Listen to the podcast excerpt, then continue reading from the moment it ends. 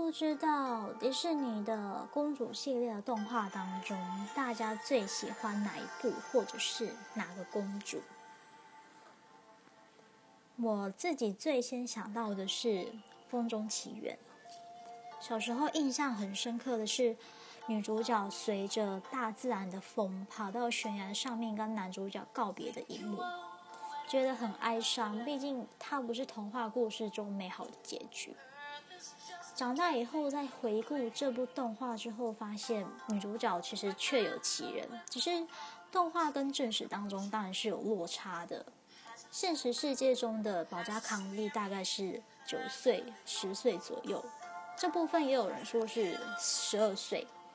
而且跟男主角约翰史密斯第一次见面的时候，他应该是没有穿衣服的。呃，约翰史密斯也不像动画里面描述的这么的高大俊俏，他其实是一个个头不高、粗犷的青年。然后重点是他们并没有恋情的发展，可是年纪轻轻的保加康帝确实救了史密斯的命，让他免于受处决。动画的剧情呢，参考自史密斯的自传，也有族人流传的故事。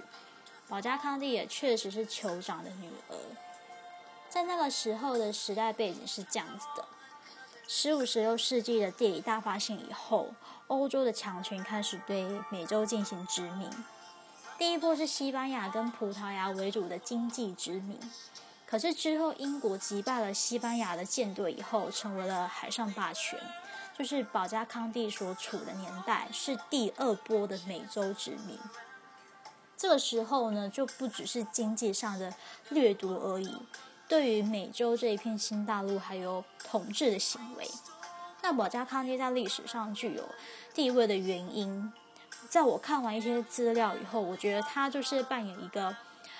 嗯，印第安人跟英国殖民者之间的一个沟通的桥梁。虽然最后他成为了人质，然后被送到英国。然后跟当地的人结婚生子，最后因为生病过世，只活了二十几岁而已，就是一个传奇的故事。这个原住民公主的传奇故事，在美国是很广为人知的，就有一些她的雕像啊、地名之类的。虽然动画当中对剧情做了一些修改，可是还是可以看出当时资本主义下的人对大自然的那种予取予求。嗯，如果想知道更多详细的历史背景跟对后世的影响，有一本书可以看，叫做《枪炮、病菌与钢铁》，里面就是有一些章节是描述这个时候的。最后呢，就是背景音乐，就是《风中奇缘》的主题曲，也是很经典，歌词真的写得很好，在当年电影上映的时候拿了三个奖。不过我会建议就是。不要看翻译，就是看英文，看它原文的美感。